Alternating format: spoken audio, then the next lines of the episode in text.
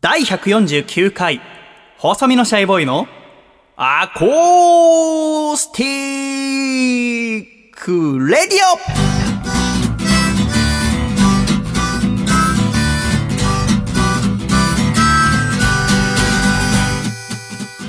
シャイ皆様ご無沙汰しております。細身のシャイボーイ佐藤孝義です。第149回、細身のシャイボーイのアコースティックレディオ。この番組は、東京都世田谷区三軒茶屋にあります私の自宅からお送りしてまいります。この番組の構成作家はこの方です。どうも、構成作家の笠倉です。よろしくお願いします。笠倉さんどうぞよろしくお願いいたします。お願いします。そしてこの番組のアシスタントはこの方です。アシスタントの楓です。よろしくお願いします。楓さんよろしくお願いいたします。ということで楓さん、はい第149回細身のシャイボーイのアコースティックレイディオでございますが、うん桜が開花しました。うん、しましたね。桜の開花宣言が出された日、うん、東京は雨だったのでそうですね。うん。雨でも開花宣言ってされるんだと思ってうん、うんまあそりゃねつぼみが開いていればいいわけですからうん、当たり前なのですが私の記憶では開花宣言が出された日雨だったってことは思い浮かばないんですけどね。どうですかうん。笠倉？そうですね。あります？イメージないですね。だからなんかぬるっと開花した感じにはなっちゃいましたが先日上野公園に行ってきたのですが3日前かな？開花宣言が出される、うんうん。まだあー二分咲きぐらいかななんて思ったんですけどぐっとまた暖かくなって開花宣言が出されたということで、この週末または1週間後ぐらいはおそらくお花見される方が東京なんかで多いんじゃないかなと思いますが、うん、え2人ともあんまり桜には興味がないですか？い。桜そのものというより、お花見とかそういうのは好きですけど。はい。ああそれはもうじゃあ、はいなんか居酒屋とか行けばいいじゃない確かに。見ながらぐらいの。だから品種とか、その、うん、ソメイヨシノがどうとか、そこまでは、あんまり詳しくはないです。ああ。あの昔栃木に住んでいた時1年間庭に大きな桜の木があって。うん、でその桜の木が好きだったんですけどその家を売ってしまって、そっから15年ぐらい経って久しぶりに去年、うん、おじさんが亡くなった時栃木行って車で近く通ったのでついでで家の前通ってみたら桜が切られていて。なんかもう一個家が建っててそこに。すごくショックだったんですよね、うん。っていう話も全然じゃあ感情移入できないってことですか？いや、桜に興味がないってことはああ切ったんだぐらいですか？いやでもそれは結構あれですよね。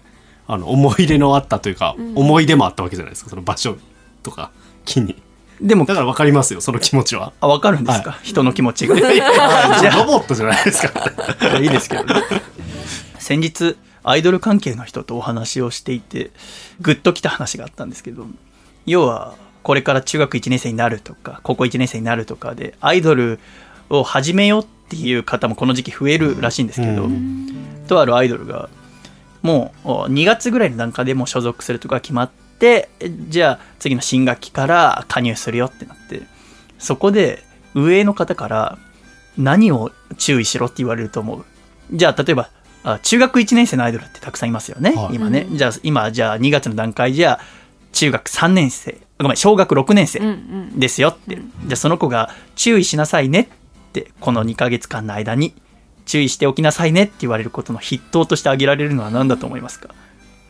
中学3年生の子は高1からアイドル始めるんでもいいですよ。うん、うんじゃあ何があります？3月とかに小6の子中3の子は？卒業式？卒業式。うん、あたり。卒業式で何を注意する？笠倉。え？卒業式？笠倉君はアイドルが好きでうん、うん、ナンバー48とか追っかけてましたけども、はい。今も好きよね？そうですね好きですね。じゃあ逆にアイドルを応援していて一番がっかりすることって何ですか？がっかりすることはまあ彼がいたりとか恋愛絡みですよね。そうですね、はい。恋愛絡みのことってどうやって発覚するんですか？アイドルが自分で彼氏がいましたっていうことはほとんどないですよね。ね。じゃあどうやって発覚しますか？まあいわゆる SNS を裏でやっていて、うん。そのアカウントのスクリーンショットがこう流出したりとか、なるほどね。あとは、まあ、一緒にいるところをうん。見られてしまったりとか、はあそういうパターン多いですよね。なるほど。じゃあ例えば私が SNS で私アイドルの花ちゃんと付き合ってるんだって書いたとしてそれ信じますか？信じないですよね。信じない。ですね。じゃあもし花ちゃんと付き合ってるんだの下にツーショットの写真があったら信じますか、それは、え、ツーショットはそうですよね。そうですよ信じますよね、はい。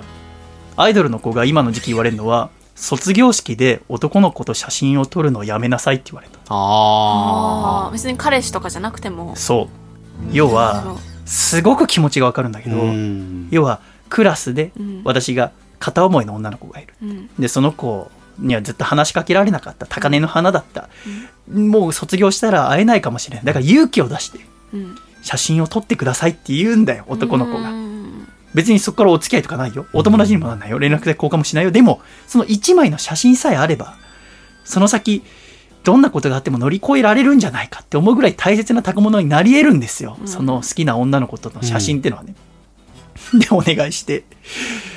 でもアイドルはその写真が出るとなんやってなるから全部断るんだ。はそれなんか成人式の時も言われるっていうのを、どっかで聞いたことあります。どこかのグループで。そっかそっか記念でって言って、うん。やっぱり一緒に一回じゃないですか。うん。で、取っちゃう子とかいるらしいんですけど。うん。さ撮るよねダメなんだってね。ね。やっぱりなんか男の変な気持ちでうん。そのこいつと付き合ってたんだって嘘つく人すごいいるんですよ。俺の友達アイドルの何々と付き合ってたんだってよっていう話を男はバイト先とかから絶対に2人か3人聞いたことはあるんですよ、人生において。あるよね。知り合いアイドル何々と付そのき合ってた。類の話って。あるでしょあの話って何なんだろうね。あれすごい言いたがるんですよね、多分。要はうん9割9分嘘なんだよ。だけど、うん。たまに本当があるわけじゃない。そうやって週刊誌に出てきたりとか、SNS で裏アカウントが発覚したりとか、うん。だからす嘘つく人が絶えない。だから卒業式でも写真を撮るのはお断りさせていただきなさいって運営の方は言うんだ。あでも小6とかじゃ分かんないじゃん。男の子もさなんで断られてるのか、まあそうですよね。もうずっと心に残るよその傷、うん。なんとかなんないかな。救いたいんだけど。で私が思ったのは私がもし男の子で好きな女の子がいる、その女の子があーアイドルになる。だから写真は2人では撮れないんだって言われたらじゃあこの写真はあー記念のために撮ったものであり決して我々は恋人同士でも友達関係もでもありませんって書いた紙を2人の間に 置いてツーショットそれでいいんですか？ないよりマシかなと思って。それからより悲しいかな。全員と取るっていうのはどうなんですか？どういうこと？逆にもうそのクラスの全員と取ってしまう。その女の子は嫌だって言ったら終わりじゃない。まあまあまあ。こっちはお願いしてる立場だからそうですよね。っていうのをこの一週間ずっと考えてんだけど 難、しいな全然答えが浮かばないんですよね。それをまた桜の開花とともにいろいろ考えさせられるんですけどね。みんなのびのびと恋してほしいですけどね。えーこの1週間、えー3月20日の月曜日、春分の日でございますが、この日は埼玉スーパーアリーナで DDT プロレスリングの旗揚げ20周年記念大会が行われたんですね。うんで、その大会には、アコラジオールスターズの竹下幸之助くんやトランザムヒロシさん、アントニオ・本田さん、安浦野さんなどが出場なされたという。うん。この大会をめぐって、社会的にもいろんなことが起きてですね、まずは1週間前に戻るんですけど、うん。この大会の1週間前、3月13日の月曜日にですね、DDT の団体の方から LINE が入りまして、この3月20日、社員は何か予定ある？って言われて、要はこの日、えー設営などの人手が足りないと。だから、手伝ってくれないかと。うんで、準備が終わったら物販などを手伝ってくれないかと。私は過去に両国国技館などでお手伝いをしたことが4回ほどありますので、私はその接客などにおいてはディズニーランド仕込みですから、練習生の3人分は働きますから、そう考えると安上がりなわけですよね。で、まあ、あと、嬉しいですからね、いつもお世話になってますから、ラジオに出ていただいたりとかね、少しでも恩返ししたいと思って、空いてますかって来たので、えーもちろん大丈夫です、空いてますよって送り返した。で、先方から返信が返ってくる前に、うん。ドアがコンコンコンってノックされて、何かなと思ったら、幸之助竹下が入ってきて、細見さん、3月20日何やってるんですかって言って、ああ、僕今さっきお手伝いしてくれないかって言われたので、あの、伺わせていただく予定ですって言ったら、ダメです。って言うんですよね。えお何ダメってつって。で、聞いてみたところ、えー3月20日に大会があって、その前日は、ワニマっていう3ピースバンドがこの埼玉スーパーアリーナでライブをやってるんですよ。はあはあはということは、んライブが終わって、日が変わった夜中の0時から設営を始めて、うんで、お客様が入ってくるのはお昼の12時なんですよ。うんね。で、試合開始が13時から。ほうほうで、ダークマッチが始まる。っていうことはもう、みんな終電で来て、そっから設営をして、お客様を迎えるってこと。不眠不休で働いて。で、竹下が言うのは、今回このお20周年興行で竹下幸之助はメインイベントで出場することが決まってるんですよ。うん原島さんと戦って DDT のベルトをかけて、KOD のベルトをかけて戦うって。この戦いは、竹下的には絶対に細見さんには見てもらわなきゃ困る。うんだけどあんたはどうだと。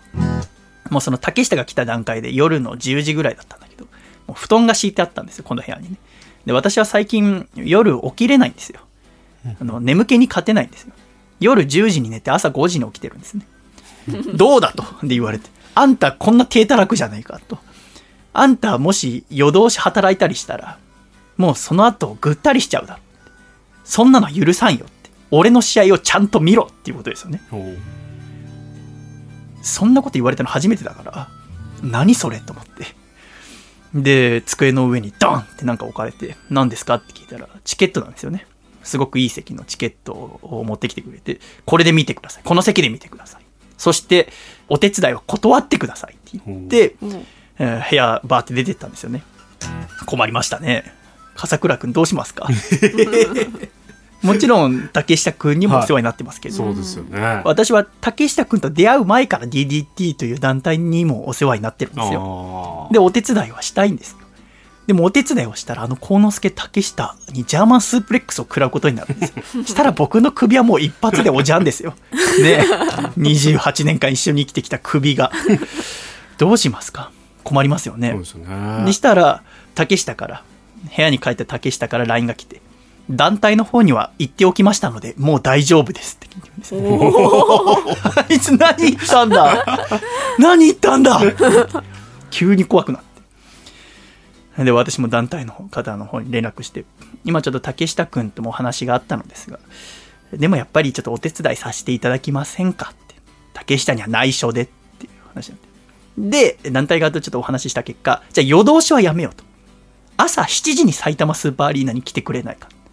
要は始発で。うんそれならば、なんとか社員の体力も大丈夫なんじゃないかってことでじゃあそれで行きましょう。うん要はね、体力大丈夫で、うん、竹下の試合もちゃんと見て、でもお手伝いもさせていただくという予定なわけですよね。ただその前日、いや、ワニマがライブやってた3月19日の日曜日は、社員はちょっと上野でラジオの取材をしていて、うんその取材が終わって家に帰ってきたのが23時半、11時半だったんですね、夜の。で、翌日は朝4時50分に起きなきゃいけませんから、うんこれ早く寝ないと、うん私本当に情けないことに寝てないともう目の下が紫になっちゃうんですよ。で、顔が青くなっちゃうわけ。で、すぐバレる。で、バレたらもう怒られるじゃないですか。7個下に。怖いじゃないですか。万が一にも勝てないんだから殴り合いしたら。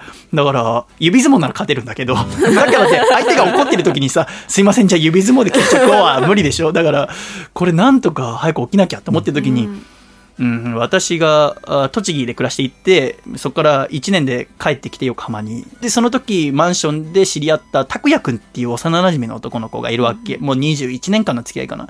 その拓也くんからメールが来ていて、佐藤にどうしても相談したいことがあるんだってメールが書いてあったから、ピンときたんだよね。あ、結婚だと思って。うんほ恋人がいることも知らなかったし拓也くんは2年前ぐらいの正月に恋人に振られたって話をラジオでもしたからここでうん。私が、あ拓也そっから新しい恋人いてで結婚なんだと思って。うん。うわーっと思ってそのメールもらったのがまだ電車の中だったから。で家11時半に帰ってきて拓也くんに折り返し電話してさあ拓也がすごくもごもごしてるんだよね。うわお。これ絶対結婚だと思って話聞いてたら、で拓也は警察官でで機動隊に入ったと。もともとそっちの方行きたくてレスキューとか。うん。ですごく厳しいんだけどいろんなテスト受かってそっちになったと。で今はそのちょっと地方の寮いや訓練所みたいなところにいるんだっつってほうと思って。で、佐藤、お前に相談したいのはな、この訓練所で俺はこれから2年間暮らすと。うん。厳しい訓練朝から晩までやる。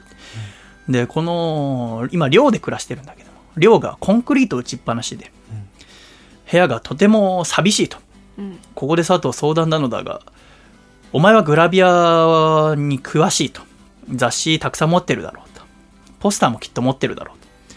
もしよければお前のポスターコレクションの中から数枚、この寂しい部屋に貼ってきれいにしたいから送ってもらうことはできないか。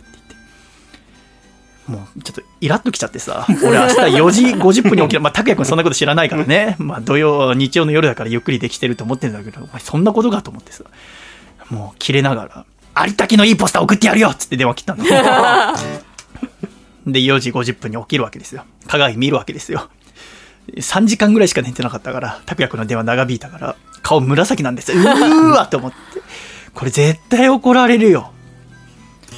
電車乗って、2時間、2時間もかかんないかな。埼玉新都心の駅まで1時間半ぐらい三軒茶屋からかけて着いて、で、駅のホームでもう一回確認したら、まだちょっと青いから、慌ててコンビニであったかいコーヒー飲んで、その後、埼玉スーパーアリーナの周りにすごく長い階段があるんだけど、うんそこをダッシュして、あ汗かいて、顔無理やり赤くして、会場入って、そしたら、うんみんないろんな準備してるわけじゃないです、席のとか。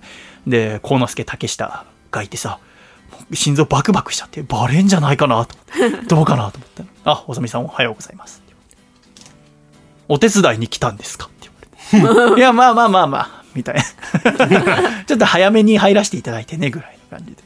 で、そのまま、やっぱ竹下がね、大一番の前だから、緊張もあるだろうから、スーって去ってって。助かったーなんとか竹下チェックをクリアしたんですね。で、じゃあこの後はもう、心置きなくお手伝いして、で、試合が始まったら、まあメインイベントだけでもちゃんと見れたらいいなと思って、いろんな団体の方々に挨拶しておはようございますって言って、で、もうね、実はステージ周りは準備が終わってたのよね。席の設置とかが私が着いた6時50分ぐらいの段階じゃ。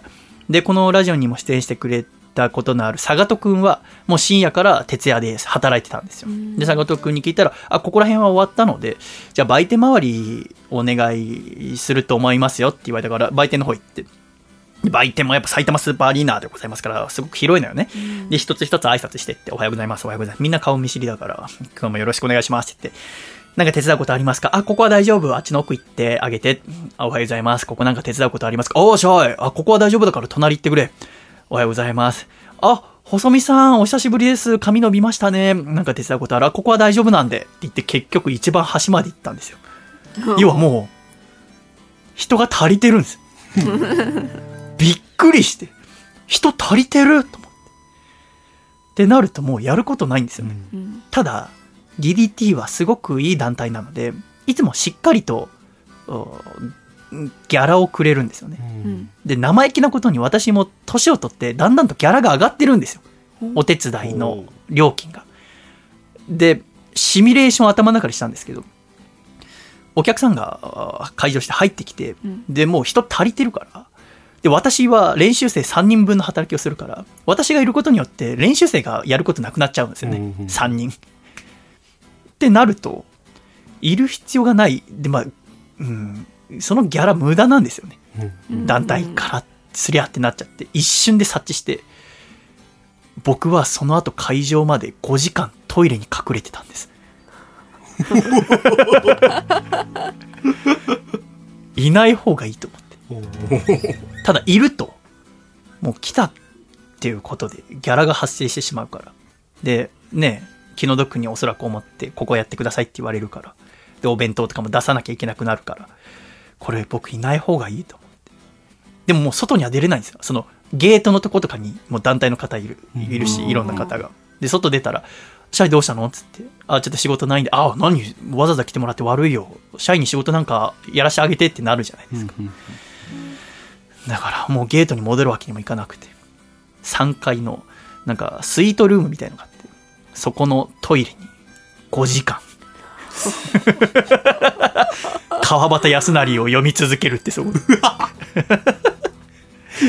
でも一応そのもしかしたら、ね、もう来てるってことは知ってるから団体の方も、あのシャイどこ行ったってなったら困るから坂戸君とかにもし何かあったら連絡くれてすぐに駆けつけられるようにするからって、でなんならちょっと連絡来たらいいなとも思ってるわけ。うん。でも何の連絡もなく5時間トイレじーっとして川端康成ずっとででね。うんじゃあ元気に喋んなきゃ。急に顔色変わったからね2人がびっくりしちゃったけど。でまあ12時になって会場して、うん。で13時になって試合ダークマッチが始まるっつって。でその試合が始まる時になって席に着いたわけ。竹下君からもらったチケットの。で座ったらびっくりしたことに私の真ん前の席が竹下君のお母さんお父さんの席だった。うんで竹下君のお母さん恵子さんラジオネームキャンディーキャンディーはこの番組も聞いてくださってるし、去年はお家にお邪魔させていただきましたからね。もうすっかり仲良しなんだけども。でかつその恵子さんのお姉さん美沙さんの息子さんつまり幸之助竹下からするといとこの男の子竹下よりは上私より下の男性2人も来てて計4人で来てたのよね、うん。で私の真ん前に、えー、恵子さん。でその右にいとこ2人。でいとこ2人挟んでマスターお父様で座ってたから、声かけようかなと思ったんだけどもうそのダークマッチが始まる前から恵子さんはずっといつもあんな元気なね大阪のお母さんなのに言葉少なでずっと会場で売られているパンフレットを読んでるわけ。で表紙は自分の息子が写ってるわけじゃないですか、で長いインタビューも書かれててさ。要は緊張してるんですよお母様。うん。で、そのね、また、すものすごい状況だなと思ったのは、その前日かなんかに発表されたんだけども、DDT の公式のスマートフォンサイトで、えーメインイベント、原島と竹下、どっちが勝つと思いますかってアンケートがされて、うんその結果、71%の方は原島さんが勝つと思ってるんです。で、竹下が勝つと思ってるのは29%っていうアンケートが出て、要は会場の、うーん、大半の人は、原島さん、竹下の対戦相手の方が勝つと思ってるわけですで、それもお母さん知ってるわけですよ。この会場では、あ息子よりも、原島さんが勝ってほしいと思ってる人がたくさんいるっていう中にいるんですよね。うんで、もちろん、その、始まる前から、やっぱみんな一番メインイベントを楽しみにしてる方が多いですから、どっち勝つかなみたいな話してるんですよ。で、まあまあ、原島だろうってみんな話すんですよね。それがお母さんにも耳に入るわけですよ。どんな気持ちなのかなと思って。なんか私、ちょっと、普段の恵子さんとあまりに違うから、ちょっと面白くなってきちゃって、声かけるのやめたんですよね。いや、後ろからあずっと見てよと思って、恵子さんのことを。で、ダークマッチ始まって、で、まあ、ダークマッチ、トランザムヒロシ、福田博さんが出場されて、福田さんはこたつに負けたんだけど、あの家具のこたつね。家具のこた つに体固めで負けてしまったんだけど、やっぱこたつは強いよね。ほら、やっぱ強いと思って。だから僕は部屋にこたつ置かないんだけど。で、そんなことありながら、もう、もう面白い試合がどんどん続いてって。ただ、その試合中もずっと恵子さんは体を硬くしてんの。もう、自分の息子が出るメインイベントは、うん試合始まって、ダークマッチから数えたら3時間とか4時間後よ。だけどもう、落ち着いていられないのね。それ見てるうちにだんだん気の毒になっちゃってさ。で、ただ、ちょっと話しかけるのが怖かったもう一つの要因として、竹下のお母さんは髪が長い男が嫌いなんですよ。で、幸之助竹下がここ数ヶ月髪伸ばしてたんですよ。伸ばしてたというか髪切ってなかったんですよ。そしたら、あー恵子さんの LINE のタイムラインっていうんですか、要は LINE をお互い知ってる人だけ見られるところで、ずっとお母さんは息子の髪型についてケチをつけてるんですよ。髪型伸びた長い誰か切ってって言ってくれないかなみたいな。私から見ればそんな長くないんだけど。で、それを、まあ、2週間前ぐらいに切ったんですよ。したら、あ、やっと切ってくれた。よかった、みたいなこと書いてたから。私、髪今長いんですよ。うんちょっくら切ってなくて。それなんか言われるかなと思って、それも怖くてさ、あんま会場でさ、で、お母さん声大きいからさ、周りにたくさんの人がいる中でさ、細見さん髪長いって言われるの嫌だなと思ってさ、それも怖くて話しかけてなかったんだけど、休憩の時間になって、あまりにお母様がずっと緊張してたから、これなんか後ろでニヤニヤして見てんのも悪いなと思って話しかけたんだよね。どんどん恵子さんっつったら。で、最初、おなんて言われるのかなって思って、あ、細見さん髪長いって言われて、もっと言うことあるでしょうと思って、久しぶりにお会いするんだから、あいや、これちょっとね、たまたまなんですけどね、つって。で、やっぱいつもと様子が違うんだよね。やっぱ落ち着いてなくて。で、いいとこの方にもマスターにも挨拶して、あこの後ね、一生懸命応援しましょうね、つって。したらお母さんが一回前向いて、何なのかなと思ったら、手のひら、両手のひらいっぱいにハッピーターンをさ、もう両手で手掴みして、はい、細見さん、つって。ただ、お母さん手、僕より大きいからさ、僕も相当手大きいんだけど、もうハッピーターンがどんどんこぼれ落ちる、こぼれ落ちるでさ、山盛りのハッピーターンを私食べながら後半戦を見てたんだけど、で、どんどん続いていよいよメインイベントですよね。で、メインイベント始まってさ、で、ゴングが鳴るわけ、カーンっつってね。で、カーンって鳴ってからも、お母さんは全然動けないんだよね。で、会場は、まあ、さっき言った通り7割やっぱ原島さんの勝利望む声、原島原島って。で、お母さん声出せない。で、ただその、いとこのお男性、私より1個下のすごくかっこいい方がいるんだけど、その方だけ、竹下竹下ってもう、すごく一生懸命自分のいとこを、6個下のいとこを応援するんだよね。でも周りは、原島原島の声が大きいんですよ。で、試合は、序盤、竹下幸之助がペースを握るんですよね。原島さんのう首を攻めて、で、首を警戒した原島さんの腰を攻めたりして、あとてもいいペースで試合が進んでいくなと思ったら、やっぱ原島さんもしかしたら、技を受けることによって、竹下の具合を見ていたのかもしれないね。その後、形勢が逆転して、原島さんが竹下の下半身、膝を攻め出すんだよね。で、どんどん効いていって。で、そこからだんだん竹下が劣勢になっていって、会場は原島の航路が多くなっていって、で、大技を決められてしまうんですよね。決められた瞬間に、お母さんが、竹下竹下って言うんですよね。竹下頑張れ!竹下ってお母さんが言い出して、あ、お母さんが応援しだして、それにこうしたかのように、幸之助竹下が息を吹き返して、えー攻め出すんですよね。攻めて攻めて、もうどっちが優勢かわからないぐらい拮抗した戦いになっていって、会場もどんどんボルテージ上がっていって、いいとこのお兄さんはもちろんお母さんも竹下、竹下。で、言っていた時に、えー幸之助竹下に、えー原島さんの必殺技の走馬灯が決まるんですよね。決まって、あ、これも決まるかなって時に、お母様が、幸之助って言うんですよね。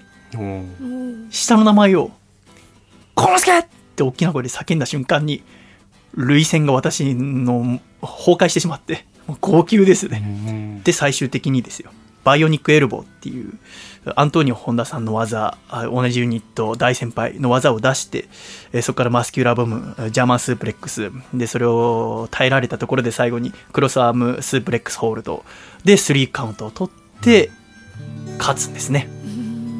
もうその時にはリングサイドで、えー立っている福田さんも号泣していて、アントさんも泣いていて。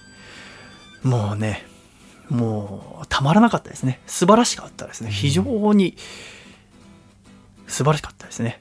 うーん。いや、あの、まあいいんですけど、今、私の部屋の外のおそらく洗濯機を幸之助竹下が使ってるからですね、あんまり喋りたくない。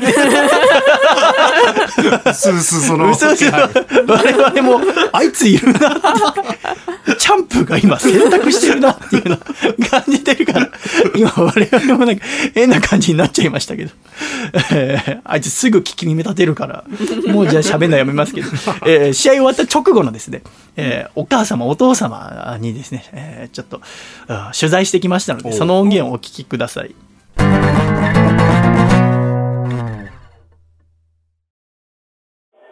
お母さん、幸之助くんチャンプおめでとうございます。ありがとうございます。まず自己紹介してください。竹下 DDT プロです。竹下幸之助の母の竹下恵子です。お父さん。あ、竹下、吉次郎竹下宏です。なんでそうか、マイクまで緊張するんですか、さっきまで。あ、よかった、よかったねえ、よかったね。僕だから、恵子さんの後ろだったからずっと見てましたけど、最初全然声ね、やっぱ緊張してお母さん出してなかった。もうあまりにも、なんかもう、なよなよと試合だったんで、もう本当はカット入れなあかんと思って、もう声を出しました。最初、竹下って言ってて、はい。で、走馬灯を決められて、はいちょっとピンチになった時に、多分無意識に幸之助に倒ってたんですよね。がやっぱり、トニさんですね。僕はいいよ。私のことが大好きなんですね。あ、そうね。今日見てくれてはるんや。もうこれをちょっとね、このスケジュールでもうちょっとね、動きが出ないと思ったんで、こう言って言いましたね。もう行った瞬間すごい動きになったもんね。聞こえてましたね。ジャーマンぶっこ抜いて。もうよかったです。新しい技も増えたんでね。ね本当。ちょっと進化したのかなと。もうよかったです。よかったですノーモレパッドを、ノーモレパッドをはめといて。興奮して漏れる可能性あるから。でも本当おめでとうございます。はい最後、幸之助君に一言お願いします。え、いやー、ちょっと言われへんな。皆さんもつまされて。ありがとうございました。恵子さんでした。マスターもありがとうございました。おめでとう。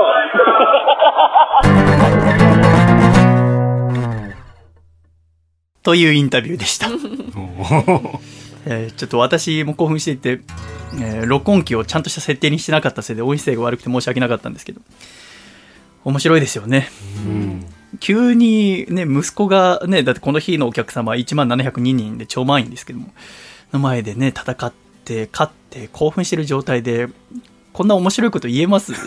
すごいですよねやっぱお母さんだなと思うのは一回息子のことを卑下しますよねなよなよした試合をしててしてないのにして、あれだったんで声出しましたよ、つって。で、まさかの尿漏れパワーパッドをつけてたっていう。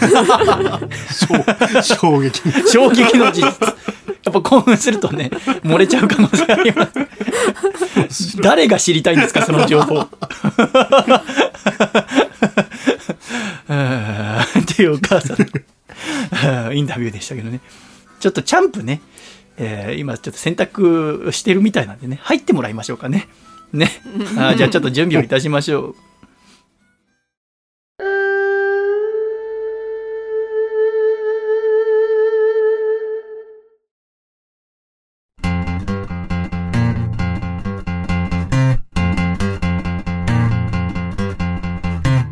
竹下幸之助さんにお越しいただきました。竹ちゃんようこそ。シャイ。竹下幸之助です。よろしくお願いします。お疲れ様でございました。はいお疲れ様です。チャンプですね。第61代 KOD 無差別級王者になりました。おめでとうございます。ありがとうございます。約9ヶ月ぶりのチャンプですか。そうですね。前回が第58代だったんで、はい。そうですね。5960ときて61代。になりましたね、うん。今ベルトはどこにあるんですか？あ家に。あ家にあるんですか？あります。そうですか。まあいろいろ報告する人も多いんで、うん。そのためにベルト持っていくようにしてるんで。あそはい家で保管してますよ。うご飯食べ行ってはベルト出して。そうです。あこれがっていう。そうです。うん。見せびらかしてます。あそうですか、は久しぶりのベルトいかがですか？うーんやっぱり1回目取った時とはちょっと気持ち的にも違って、うん。本当に自分が引っ張って背負っていかないといけないなっていう感じでしたね。やっぱ1回目っていうのはやっぱりその運とかいろんなものがあると思うんですけど、うん。本当に2回目は実力で取れたっていう自覚があるんでその分厳しいタイトルマッチにもなっていくだろうなっていう今後も思ってます、あの試合前日に DDT のオフィシャルスマートフォンサイトで原島さんと竹下幸之助どっちが勝つと思いますかってアンケートで、7割の方がはい。原島さんが勝つと予想し、はい。竹下3割ということで、うんうんうん。会場についてもおそらくその割合はそのままお客さんの7割はい。が原島さん勝つと思っていたと思うんですけど、はい。それは感じてましたか？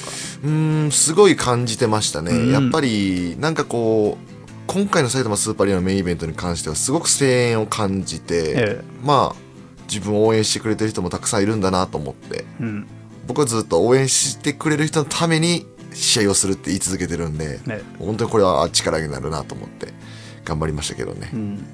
今までその原島さんがこういう大きな大会でメインイベントで勝利することって何度かあったじゃないですか、はい。その時お客様そして多分選手の方々いろんな方が感じていた多くの幸せの感じ多幸感はい。っていうものが原島さんが勝つとあるんですけど、うん竹下が今回勝った時うん。うん多幸感じゃなくてうん。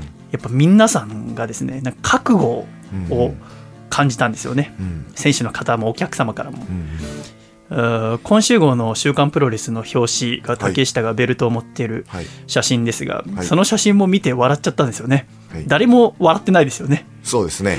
だから、はい。あー要は原島さんという今までの歴史を作ってきてくれた人で竹下はその作ってきてくれた DDT のことが大好きで、うん。大好きだからこそ自分が頂点に立ってこれからまた進めていくんだって変えていくんだっていう、はい。その様子がすごく表紙にちゃんと出ていてん。素晴らしいなと思ったんですよね。そうですね。そのまあ多幸感は今までもあったかもしれないですけどそれを埼玉スーパーアリーナ20周年の場でもしがあったらもしかしたら DDT は歩みを止めてしまうのかもしれないし、うん。やっぱり自分がもっと新しいステージに行くっていう覚悟の瞬間でもあったかもしれないですね。あの表紙の写真っていうのは、うん。みんながそういうなんか覚悟を決めたような試合。うん。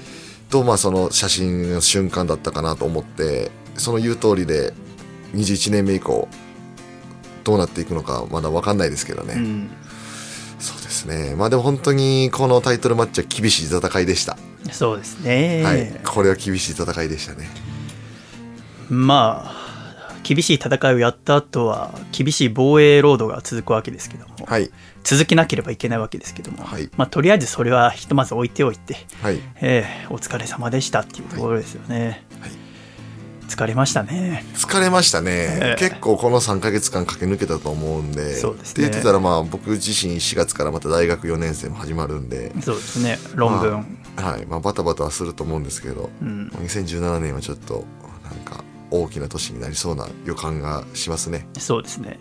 一つ、えー今竹下君は卒論でジャーマンスープレックスについて書いておりますがはい今回のタイトルマッチ一番最後、はい。ジャーマンスープレックスをしてからはい。一度それを耐えられてはい。その後また形の違ったジャーマンスープレックスをしたじゃないですか、はい。あれは何が違うんですか？あれはあのー自分は今までですね4度目ですね。うん出したのは、うん。基本はあの封印技ですね。あそうなんですか。危険すぎるということで。はあ。クロスアーム式ジャーマンスープレックスと言うんですけど。クロスアーム式ジャーマンスープレックス。はい、まあ、ジャーマはンスープレックスはあのもともと受け身が取れない技として有名なものなんですよね。はでもこう手をうまく自分の手を利用して、うん。ちょっとこう痛みであったりとかっていうのを拡散することはできるんですよ、あうんうん。その両手をも縛ってしまうというなるほど。おちょっと楓ちゃん笠倉にジャーマンかけてもらっていいかな。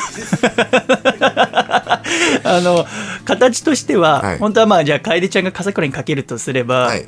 笠倉の背後に楓ちゃんが回ってでお腰に、ねね周手りを回して回して。で自分のあれどういう手の形になってる？自分で自分の手を持ってるんですか？あ僕は、えー自分の手首を持ち合ってます。うん。じゃ右あ竹下が右手と左手で自分の手首を持っ持ってて相手を固定してそのまはい。まブリッジのように後ろに倒れて、はい。ホールドするっていう技。そうですね。それを一回耐えられて、はい。その次さらにその要は限定された技さらに強力なもののクロスアーム式っていうのあの原島は選手がですね、うん。あのロープに逃げようとしたんですね、うん。もうこれ以上もらってはいけないということでロープに逃げようとしてそのそこを伸ばした手をうん。自分が片手ずつ取りましてですね、うん。左手で右手を。うん。右手で左手を。うん。だからもう完全にもう直立した状態で手は一切こう縛られてるわけですよね。なるほど。背後に回って私が笠倉にかけるとすれば笠倉の左手を私が後ろから右手で手首掴む。はい。で笠倉のおひ右手を私が左手で掴む、はい。要はクロスした状態、はい。笠倉は手を全く使えない状態ではい、ジャーマンスープレックスをまあすると、頭から落ちるしかないという。うん。でその状態まで持っていけるともう耐えようがないんで。あそうですか。手とかをバランスを使って耐えることが多かったりとかこう後ろに掴まれたこう肘でこう相手の頭をこう殴ってねえ逃げたりすることが多いですけどそれもできない。えうん。完全無欠の、はい、僕の必殺技スーパーフィニッシャーです、あそうなんですね、はい、今まであの KOD タッグを初めて取った時のケニー・オメガ選手を倒した時と初めてベルトを取った時の佐々木大輔選手とのタイトルマッチとあと自分の、まあ、恩師であるハブ選手と試合した時。で今回の原島さんの4回ですかね、うん。この大事なポイントでしかない。出せないっていう、そうなんですね。まあ、できたら自分はここを出さずにジャーマンスプレックス一発で決めたいという気持ちはもちろんあるんですけど。もね、じゃあもう自分の120%の技を出さなければいけなかったってことですね、そうですね。えー。ありがとうございました。はい。じゃあここから私の3つの質問に答えてほしいんですけど、はい私ちょっと君のことをいろいろ疑ってましてね。はい。ちょっとぶりっ子をしてるんじゃないかという、ああああ。あえーものがありまぶりっ子すまず一つですけど、はい。私はあなたのご両親の真後ろの席だったんですけど。あはい。あれは狙ってやったんですか？いや全然狙ってないです。私はあなたに突きつけられたチケットをもらってみたわけじゃないですか。そうです。それはなんかこう親越しに試合を見れば より面白い取材ができるだろうっていう私への気遣いですか？全然あのー僕はチケット誰がどの席っていうのを把握してなくてですね、えちょチケットセンターの方にええ。注文しまして、でシャイボーイの分もちょっとシャイボーイの分用意しようと思っていつもはあの売店でバタバタしてるんでね、えでチケット用意しようと思ってこのまあまとめてドーンって発注するまあ、ん。みんな同じ近くの席にはなりますよね。えうん。はい。ちょっとなそこはね疑ってるんですけどね。ああ、ええ。そうですかでもう一個。はい。あの試合が終わってベルトを取って、はい。で写真撮影リンゴの上で、その記者の方々で撮影するじゃないですか、はい。でその時にこうベルトを肩にかけて、はい。あと何と形容すればいいのかえー両の手のひらを上に向けて、でそれ脇を少し開いて、外人が「はあ全く」みたいなジェスチャーの「はあ全く」を全くなくした版はい。をしたじゃないですか、それをしてで桜の花びらの形をした紙の飾りがプシュってなっては埼玉スーパーアリーナ中を囲ってその下で君がその両の手のひらをあはい。なんかジーザスみたいな感じで広げたじゃないですか、はいはいはい。あれ何ですか？何なんでしょうね。あのポーズ何なんでしょうね。僕あれを見た瞬間あこいつ今年モテに行ってるなって思ったんですよね、まあ、あのポーズというか、ええ。ああいう風なポーズになった意図としてはですね、えやっぱりあの今回の僕の試合の一番のテーマが、まあええ。勝つ負ける関係なくやっぱりこう DDT のプロレスが舐められないっていう。え、うん。原島選手もずっと DDT をその強さという部分で引っ張ってきて、うん。やっぱ舐められたくないんだっていうのを打ち破るために僕たちはこう試合をうん。繰り広げたわけなんですけど、うん。まあどやっていうのはあったかもしれなですね。ないるほどね。見たかこれが DDT の。うん。お客さんにとかじゃなくてプロレス界に、うーん DDT を舐めるなよっていう、うん。そのなんかこうなんか自信の表れだったのかもしれないですなるほど。じゃあ無意識だったな前日から考えてたとかじゃなくて、完全に無意識ですね。あそっか。だから多分あの映像見ててもらったら分かると思うんですけどすぐ多分やめると思います。あそうね、はい。ほんと一瞬だったね、結構私の周りにいた女性陣からはかっこいいって声が出てたんですよ。あそうです。やっぱ自信がある男はいいですからね。あただ私だけ一人で震えてましたね。恐ろしいことが起きると思って、うん、でスッてやめたんでね。あ吸ってましあいつ今本心出したと。た、はい、本心出ましたね。あ あれ恐ろしかったですけどね。でまあ3つ目最後なんですけど、はい。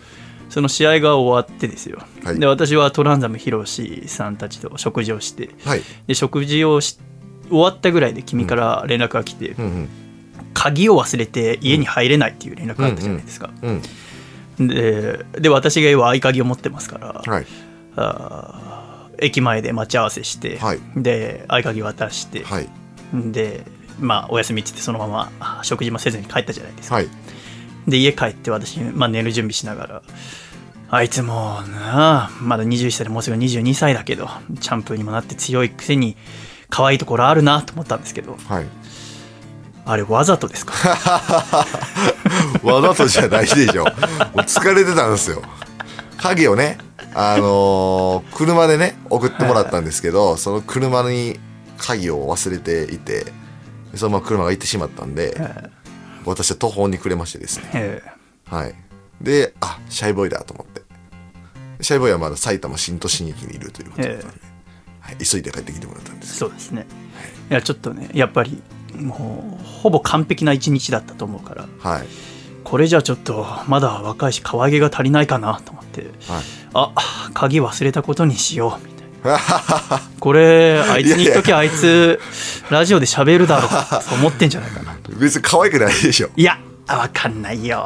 女性が何を可愛いと1思うか。秒も早く寝たかったですよ。そうだよね。もう本当に疲れがピークで、その後のあのレセプションパーティーが、まあ、中打ちみたいなやつがあったんですけど、もうそれももう皆さんですね、気を使っていただいてですね、もしかしたらこうね、チャンピオンなんで記念写真をとかってあるかな。ええ。写真も撮りましたけど、えでも皆さんも疲れが溜まりすぎてるようですね。えあ。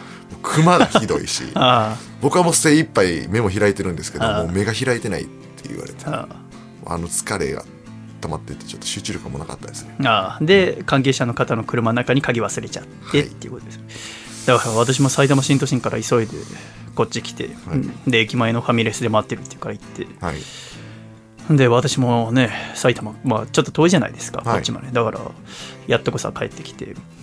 で埼玉新都心でご飯食べたものがだんだんこう腹の中ではいはいこなれた感じだったから、はい。あじゃあデザートでもこっちで食べようかなと思ったんだけど、はい。君の顔がもう早く寝たいって言われて あ僕全然何も食べたくないからっつって。大丈夫って言ってましたね。メニューを見ながら僕に向かって。大丈夫って。あんまないだってメニュー見てんだから。だからなんか食べるんだろうなと思ったから、でも大丈夫の一言一点縛りでしたよね。いやだからなんか食べるんですか？あんまりなんか食べるんですか？って聞かないよねそうかな。何食べるんですかじゃない？食べると思って食べてきてると思ってたからね、えまあなんか食べるのかなと思って。なんか食べるんですかは食べるんじゃねえよこのしゃくれ野郎の。隠語でしょ。あれ限界でしたね。あ首がもう痛くてね。回らなくても、はい、限界でしたね。そうですね。っていうまあ3つの疑問だったんですけどね。はい。えーじゃああらかた解消されました。まずあ1つ目の疑問はあー席は意図的にお母さんの後ろにした。あ2個目は成功者のポーズを取らざるを得なかった。3個目はわざと鍵を忘れたふりをしたという。はいその3つ。です、ということで、えー竹下幸之助さんにお越しいただきました。竹ちゃんありがとうございました。ありがとうございました。今後とも。はい、アコラジックの方に一言お願いします。はい、えー、DDT プロレス竹下幸之助です。えー本当にあのアコラジッコの人たちにもたくさん見に来ていただいてありがとうございます。えー、ますます DDT プロレスリング選手、スタッフ一丸となって面白く盛り上げていきますので、皆様またぜひ会場に足を運んで見に来てください。応援よろしくお願いします。竹下幸之助さんでしたありがとうございましたありがとうございました。アディオス。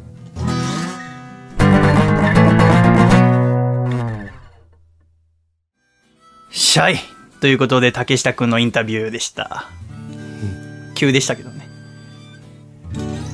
あのもしかしたらアコラジッコの方は聞いていてあまり気づかなかったかもしれないんですけど竹下くんもともとおしゃべりが上手なんですけどいろいろ考えて話すのでそうですね。えーこの間はあーうーんとか A とか A が結構多いんですよね。で、それはいつもラジオの時は僕はその絵の部分を切ってるんですよね。カットして、えーなくしているので、もしかしたら普通にアコラジックの方は気づかないかもしれないんですけど、今流した音声は A とか A を全く編集してないんですよね。言わなくなってるんですね。優れたアスリートの人ってラジオ出ると A とか A を言わないんですよ。なぜなら、特に結果出してる人は自信と自分の思いがそのままなんか考える必要がないんですよ。思ったらすぐ出すっていうことができるから、ラジオを聞いていて、アスリートの方ってあんまり A とかを言わないんですよね。僕はそれを聞いていていつも惚れ惚れするんですけど、それでしたね。末恐ろしいですね。まあ私の3つの疑問もね、えー そうですね。えーどうでした？ね、今ちょっと楓ちゃんと竹下、笠倉君は後ろから見ててもらいましたけどね、はい。チャンプの風格ありましたね。ありましたね。あれはモテるぞ、今年の夏。もう背中から色気が出まくってましたよ。あー後ろから見てて。しい。縁がちょ、縁がちょでございます。え ー竹下くん、ありがとうございました。では今週の1曲目お聴きいただきましょう。細身のシャイボーイで、飽きちゃうんだ飽きちゃうんだ運命の出会いすらも新しい対象に興味完全に持ってかれている。飽きちゃうんだ優しさ口にしても愛情の継続に四苦八苦している。ほめかし駆け引きしまいにゃ騙し合い。はあ忙しいね。ああ笑顔で近づき気づけば混じり合い。ああ恐ろしいね。ああ素敵な二人でいたいけど。飽きちゃうんだ。運命の出会いしても新しい対象に興味完全に引っ張られてる。飽きちゃうんだ。偽りを口にしても愛情の継続に宿泊してる。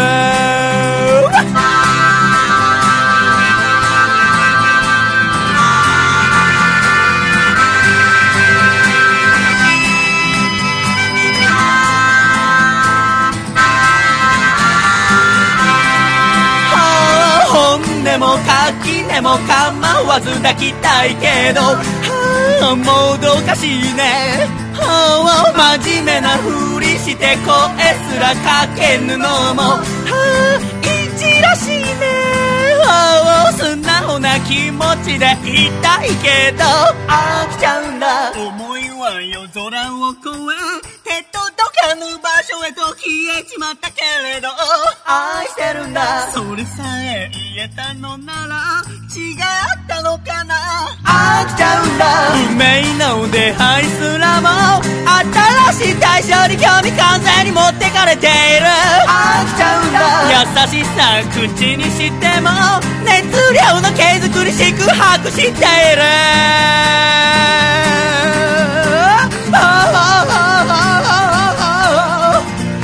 飽きち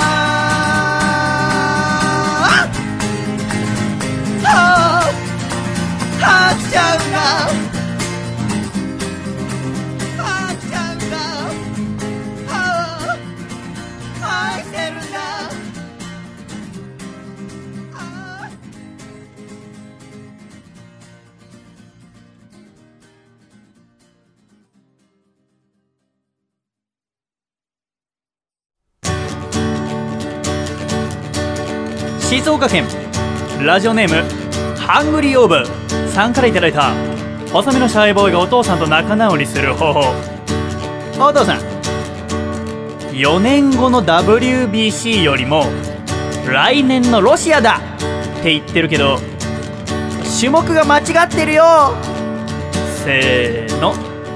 細身のシャイボーイのアコースティックレディオ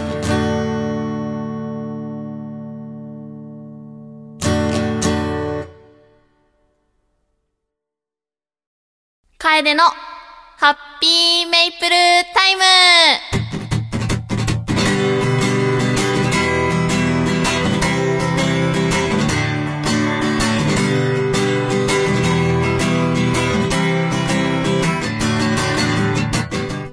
いや、今回ですね、何を喋ろうかなとずっと迷っていたんですが、いや何も面白く言ってないけど。すごい怖い顔してたから、あ僕？嘘。怖い顔してた？してましたね。あ本当？なんでだ？ろう嫌だね。怖い。なんで怖い顔してたんだろう。え失礼しました。にこやかに言いましょうかね。にきよ笑顔になりました。ね声出さないと笑顔になれないっていうね。喋ってよ早く。やりました。ねまあ何を話そうかちょっと迷っていたんですけども、はい。まあ、私今回が最後ということで、ラジオのことを話そうと思いましてはあ。んまり今までラジなんかあんま自分のラジオのこととか喋ってなかったなと思ったのであうん。喋ろうと思いましてはまあ多分アコラジオ聞いてる方は結構ラジオを聞く習慣がある方が多いのかなとは思うんですけど、うん。あそれはねそうでもない気がするあよ本当ですか、うんなんかあまりラジオ聞いてない方も聞いてくださったりするよ。ストで。あそうなんですね、それはちょっと意外でした、ただなんか私の周りの同世代の大学生の子とかって、まあ、ほぼほぼポッドキャストなりラジオなり聞いてないって人がそうね。うん。多いんで、まあ、特に大学で知り合う子とかは、うん。まあ、私としてはこう習慣づいてるものなんで逆になんで聞かないのかなっていう疑問が結構あったので割と聞いてみたりはしてるんですよ。なんで聞かないの？みたいな。うん。でやっぱみんな言うのは、まあ、聞くきっかけがないみたいな。うん。別に今の生活で足りてるし見たいものはテレビで見れるし知りたいことはネットで調べられるし別にラジオ聞く必要がないっていうのとあとは興味はあるけど聞き方わかんないみたいな。ラジオの機械買わなきゃダメなんでしょみたいな。えネットで聞けるよって言ってもえ何それ知らないみたいな。アプリとかあんの？初めて知ったみたいな、まあ大体その2パターンうん。なんですね。うん。まあ多分入り口がないのかなって。何かしらこう好きなアーティストが出てるとかあれば、まあ聞くきっかけにもなるのかなっていうふうには思うんですけど、まあそもそもじゃあ自分はどうやって入ったのかなって辿ってみたら、まあ小学生の時に車の中で流れてたなとかはあったんですけど、うん自分で意識して、あ、ラジオ聞こうって思ったのが多分中学1年生とか2年生とか、アメリカに住んでいて、日本に帰ってきましたっていう時に、私はラジオのラジカセあったんですけど、うん。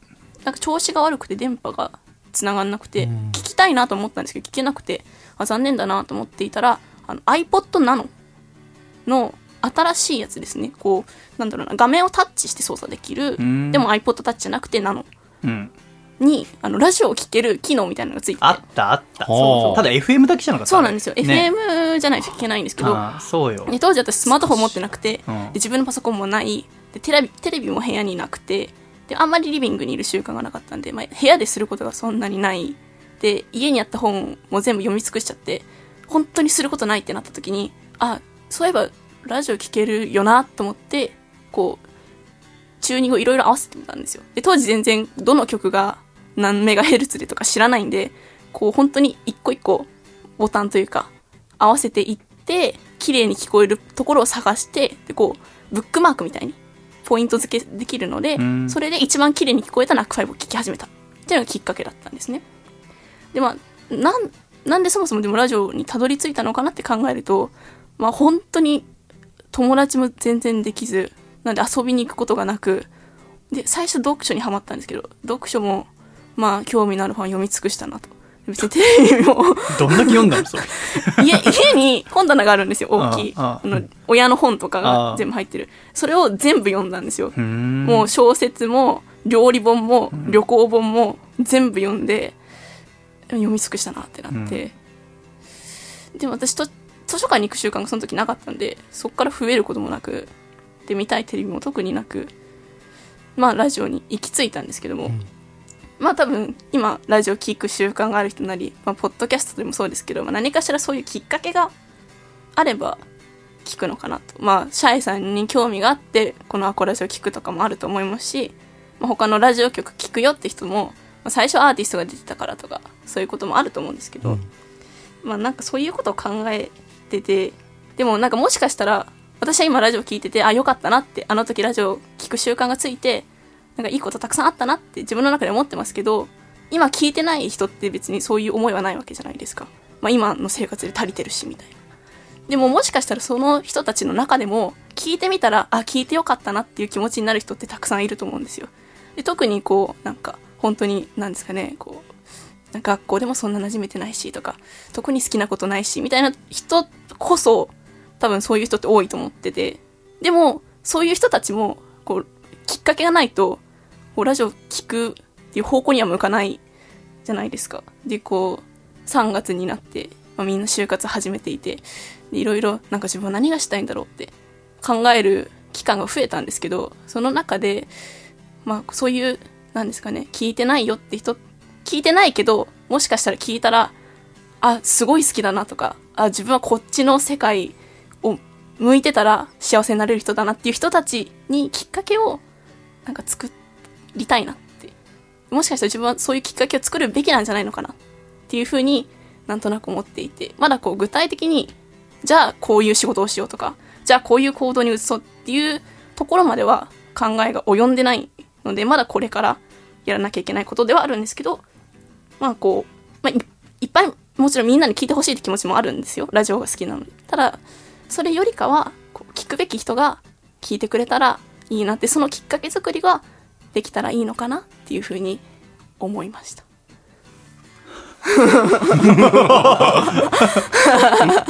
思ったって。思いました。思思ったみたいですまだ思った段階ですね。その間間口というか 間口を広げるというか。ね。それはこう SNS かもしれないしなんか LINE ライブとかでやってるようなことかもしれないしもしかしたらテレビとか雑誌かもしれないしまだなんなんだろうもうまだ知らない新しいコンテンツとかかもしれないしわからないですけどそういうのをこうなんか作っていけたらいいのかなって。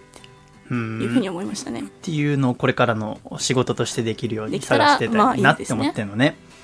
風倉なんでラジオ聞く人が少ないと思う？なんで？ラジオに限らずテレビも言われますけどななんで？そもそもなんでなんでしょうという疑問は 僕が思うのはね、うん面白くないからだよ。ラジオが面白くないから聞かないんだよ。面白ければ聞くよ。おうどんなにめんどくさかったとしても。聞くよ。うんラジオって1回2時間とかあるでしょうん、時間あまりないから。っていう人も多いけど、うんそれは面白かったら聞くよ。やっぱラジオもっと面白くしなきゃいけないんだよ。ただそれだけじゃダメで、やっぱりさっき楓ちゃんが言ったように面白いもんがあって、それを伝える人がいて広がると思うんだよ。うんただ伝える人がいて、いただけじゃダメなんだよ。うん伝えてじゃあ聞いてみたところ面白くなかったらもう聞かないんだから。うん圧倒的にその元となるラジオの面白さが足りてないと思う。で、それをどうやって作るのかっていうともう多分今までの流れじゃいけないんだと思う。普通にラジオやっててっていうんじゃ。私の考えだよ、こうやって。な。で私の考えで、だからもう人生をもうラジオに全部入れるしかないんじゃないかって思って、まあ、細めのシャブやってるけど、うんそれが合ってるかどうかわかんないし、今んとこ間違えてんのかもしれないなと思ってんだけど、ただやっぱラジオというものを私は4年だから200回まで作って、200個で1個のコンテンツ、400時間、莫大なものの中に自分の20代全部詰め込んで、面白いものになるんじゃないかなと思ってやってるけど、もしかしたらつまんないかもしれないわって。だけど、それやっていくことが、人がいないから、まだわかんないんだよね。うんもう今、ラジオって、だってテレビよりもネットよりも、新、あの、歴史は長いんだから、やったことが多いんですよ、今までに。うんってことは、やってないことを探すの大変なんですよ。その中でさ見つけたのがこれですけど。で、やっぱ何とかして面白いものを見つけなきゃいけないですよ、ラジオ。面白くないから聞く人増えないんだと思う。でも大好きなんだけどね。もちろん好きなんだけど。だからもう悔しいよね。だってそりゃそうだよ。竹下はあんだけ鍛えてさ、で、体痛めて、で、やっとこうやって盛り上げようとしてんだよ。ラジオをやる人もそれ相応の覚悟が必要だよ。音楽だってどんどん新しいものが増えてって、日本の EDM も海外に負けてませんよ。それはもう必死に研究して楽しませようと思ってやってるわけですよ。で、日本で、えーウルトラとかいろんなフェスがあって、えーそれで海外に負けないものができてるんですよ。やっぱ命がけでやらないと。あ、熱くなってしまった。かっこ悪い。って私は思いますね。もっと面白いもの作れば広めたいと思う人も出てくると思うし、おのずとそれがどんどん広がっていくと思う。今日でラジオ3年目最後ですけども、思いました。楓ちゃん、ありがとうございました。ありがとうございました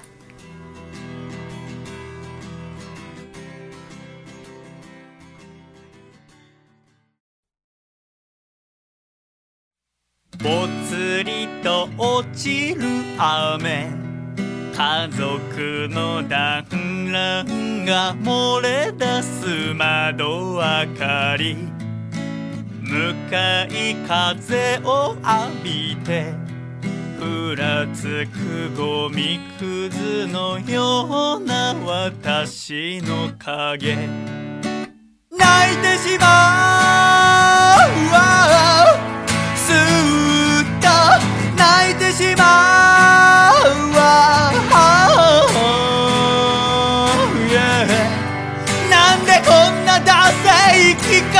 してる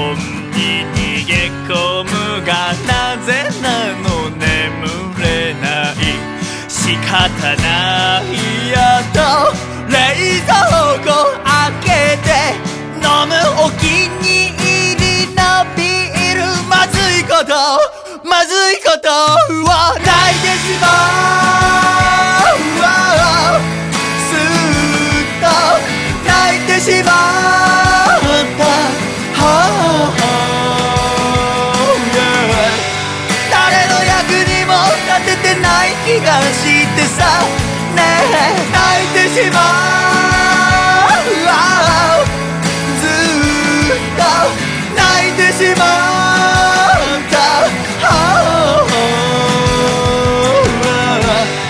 だけどこのまま負けちゃられねえよってさ絶対いつか輝いてみせるってさ泣くだけ泣いたら明日を全力で頑張る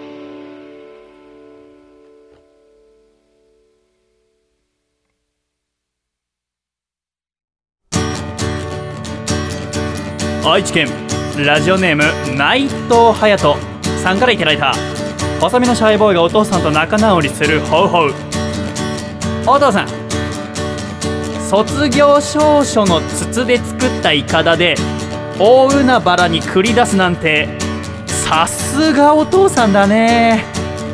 でも2分で沈没したのは残念だったね。せーの。細身のシャイボーイのアコースティック。レイオ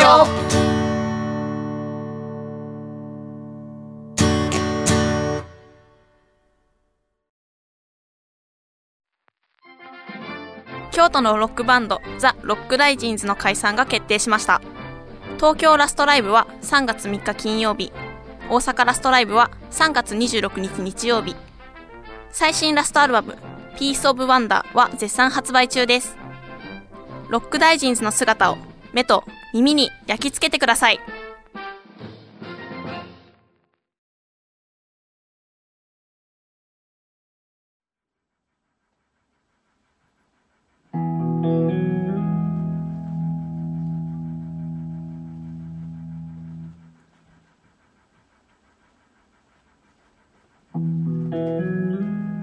キリンに関する10のこと。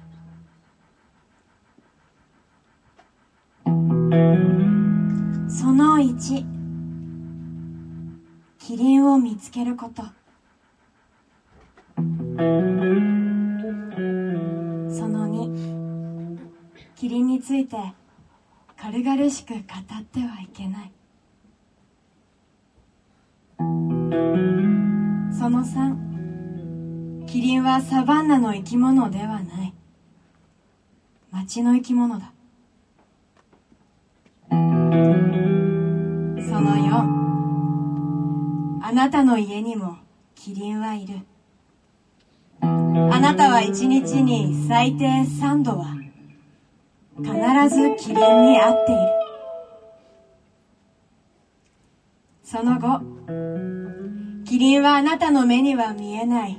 しかし猫や小鳥やフェレットその他諸々の小さな動物それからインスタントカメラの目には見えることもあるらしい。その6キリンは足音を立てない。あなたが気づく余地を一切与えずにあなたのまつげがぶつかるほどの距離を通り過ぎていく。その7キリンがやってきたらあなたはドアを開けねばならない。無論キリンはドアなど簡単にすり抜けられるのだがあなたが待っているとキリンに伝えるためにドアを大きく開けておかなければその8キリンに触ることはできない。しかしキリンと一つになることはできる。その瞬間だけあなたもキリンになることができる。その9もしあなたがキリンを見つけたらただうーんと可愛がること。濡れたまつげを長すぎる舌を金色の毛並みを確かめてはただうんと愛すること。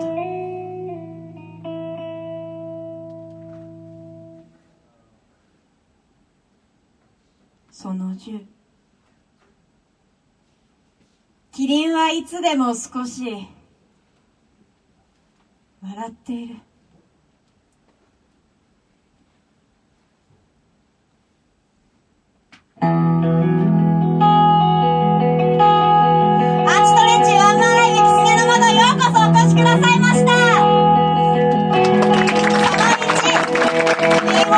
を見つけることその2キリンについて軽々しく語ってはいけないその3キリンはサバンナの生き物ではない街の生き物だその4あなたの家にもキリンはいるあなたは1日に最低3度は必ずキリンに会っているその後キリンはあなたの目には見えないしかし猫や小鳥やフェレットその他諸々の小さな動物それからインスタントカメラの目には見えることもあるらしいその6キリンは足音を立てない。あなたが気づく余地を一切与えずにあなたのまつげがぶつかるほどの距離を通り過ぎていく。その7キリンがやってきたらあなたはドアを開けねばならない。無論キリンはドアなのか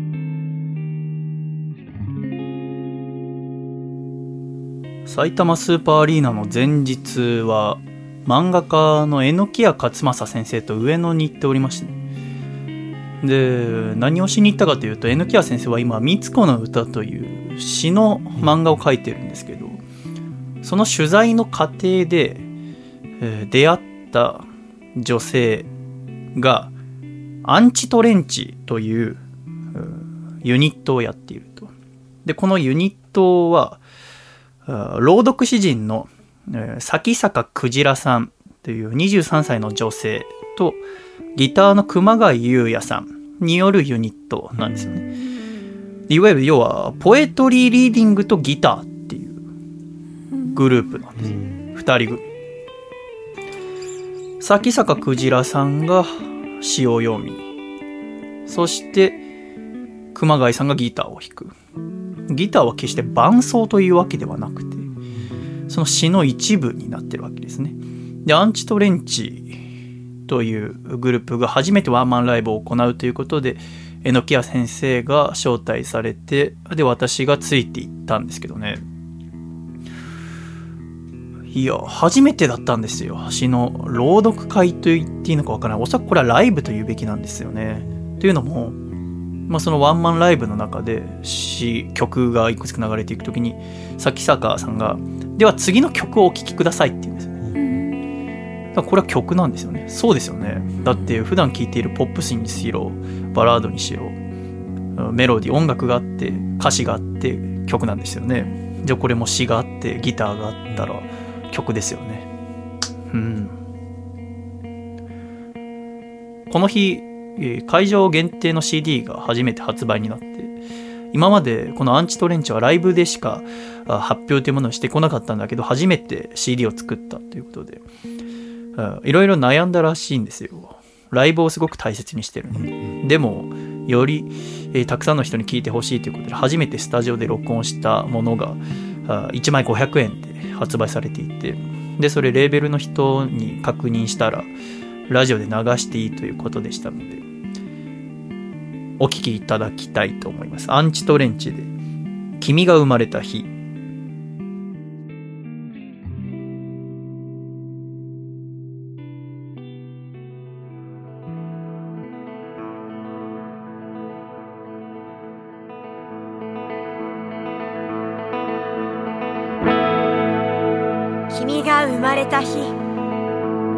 はぷにゃぷにゃした。塊だった。海猫に似た。君の産声に。明るいリンゴが一つ。転げた。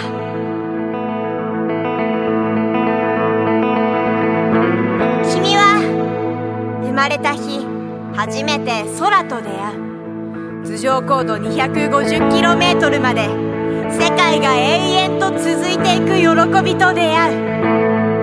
幼い君の目は空のかけらをスーッと吸い込んでそのまま瞳の最深部へと閉じ込めてしまう。雨降りも晴天も夕暮れも星空も一枚の小さなガラスに変えてそこから外を覗けるように。隠しておく。だから君は今でも時々目の底がピカッとする。君が生まれた日君はぷにゃぷにゃした惑星だった。生まれながらに体の中に一つの海を持っていた。体温よりもいつも少しだけ冷えた海だ。君が揺れると海も揺れた。君が声を上げると魚がはじけた。君が眠ると風は止んだ。これから君が誰かに両手をひしゃくにその水を汲んであげるとき海は初めて君の温度を受け入れる。僕らはその海を悲しみと呼ぶことがある。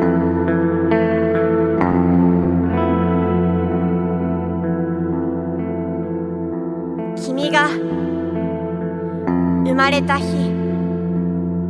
星のどこかで木々は騒ぐのをやめ虎があくびをしてそびえ立つ岩の中に潜むオパールは月明かりを待っていた。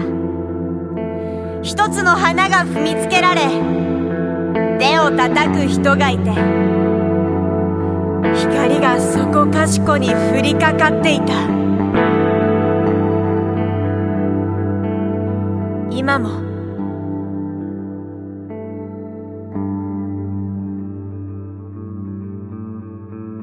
見るんだ。君の瞳の底で君を待っている。一枚のガラスを通して。それは飛行機雲混じりのソーダに似た青だったか昆虫の目のようにさざめく賑やかな星空だったか折り重なった花びらのような薄曇りだったか扁桃腺を開いて見せるような桃色だったか狼のたてがみのように焼けつくオレンジだったか。君は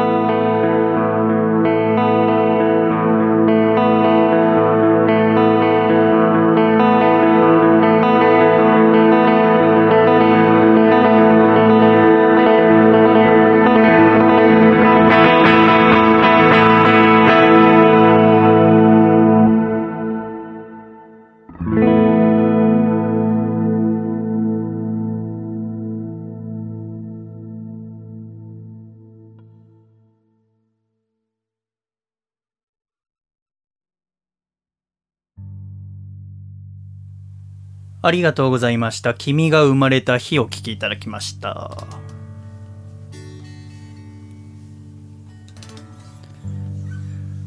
笠倉。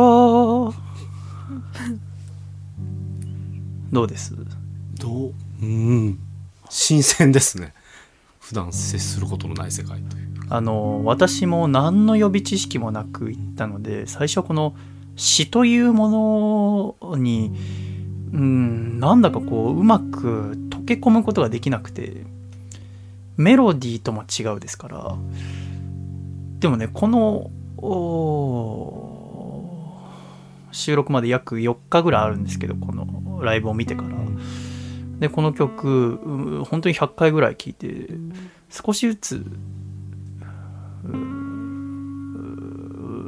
もともとこう何個かの言葉が入ってきていてその言葉の意味を確かめたくて何回も繰り返し聞いていくうちにう分かってきたっていう表現は変なんですけど心地よくなってきて。で私1ヶ月前ぐらいから曲が作れなくなっていてうんメロディーもあと歌詞も出てこなくなっちゃったんですよね。名古屋のワンマンライブ終わった後ぐらいから。でぐじぐじしていた時にこれ誘っていただいて、自由だなと思ったんですよね。とても自由で。ああ自由なんだ。と思って。私もきっと自由なんだよなっていういろいろ思わせてくれてですね、えー特にそういう気持ちにさせていただいた曲をこの後お聴きいただいて終わりとしたいと思います。お聴きくださいアンチトレンチでラブレター。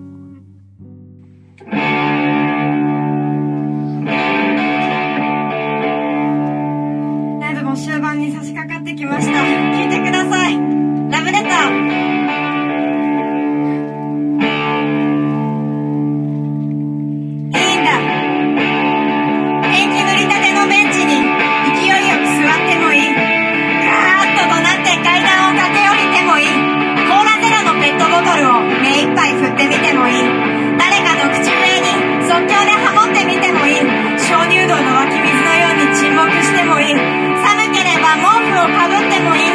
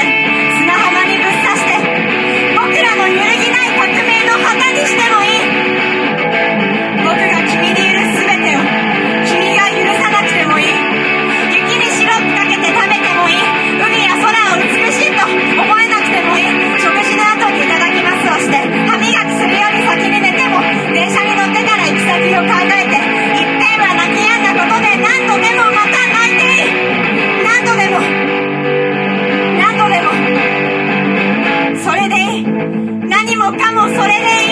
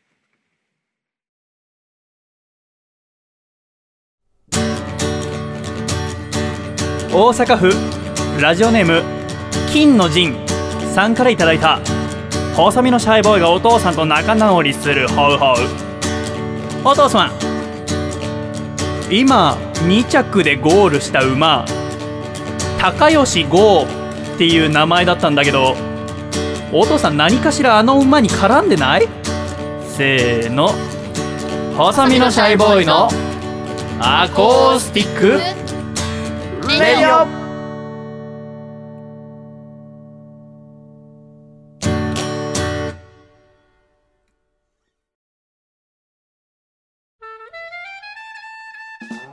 竹下です。今週は坂戸さんに代わって僕がプロレスリングバサラの予定をアナウンスします。3月12日練馬ココネリホール。4月6日横浜にぎわい座の下車晴れ4月19日新木場ファーストリング。そして4月29日後楽園ホール大会となっております。会場に足を運べない方はぜひ DDT ユニバースでもお楽しみください。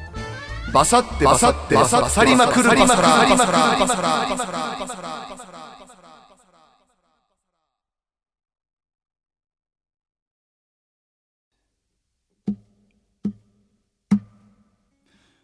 支え合ってきた僕たち二人。仲良しなんて言葉に頼らず笑い合えていたある時ぴったり。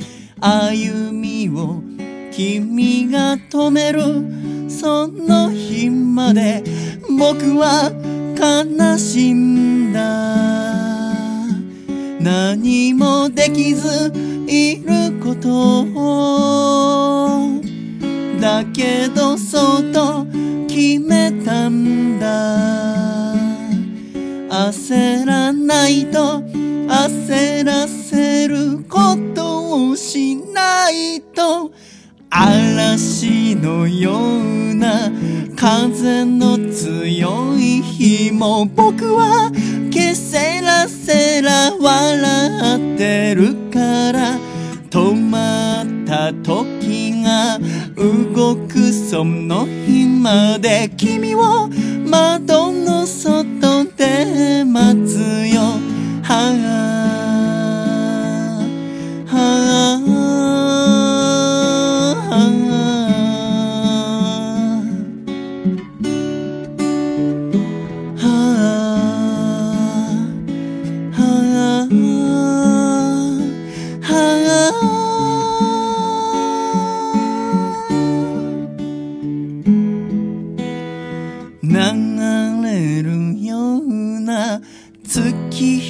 その中で僕は無敵さ君と入れるなら迷わぬようにたゆまぬように僕は君の帰りを待っている。嵐のような風の強い日も僕はケセラセラ歌ってるから。聞きたい時は声をかけてくれ。僕は窓の外で待つよ。君を窓の外で待つよ。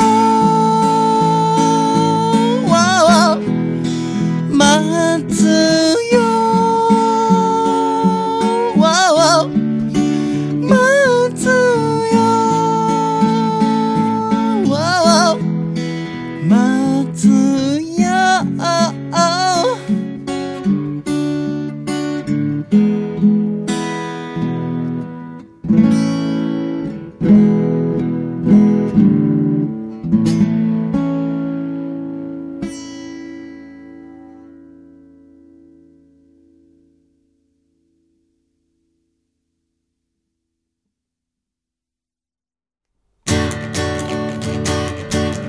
北海道。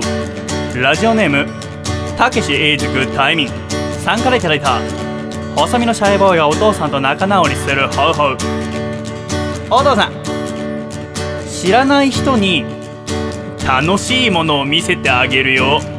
とか言われてもついていっちゃ危ないよ。え？伝次郎先生だったの？じゃあいいんじゃない？せーの。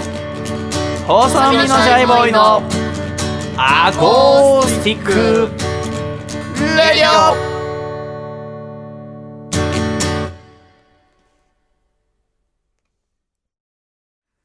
つれづれなるままにアコラジライフ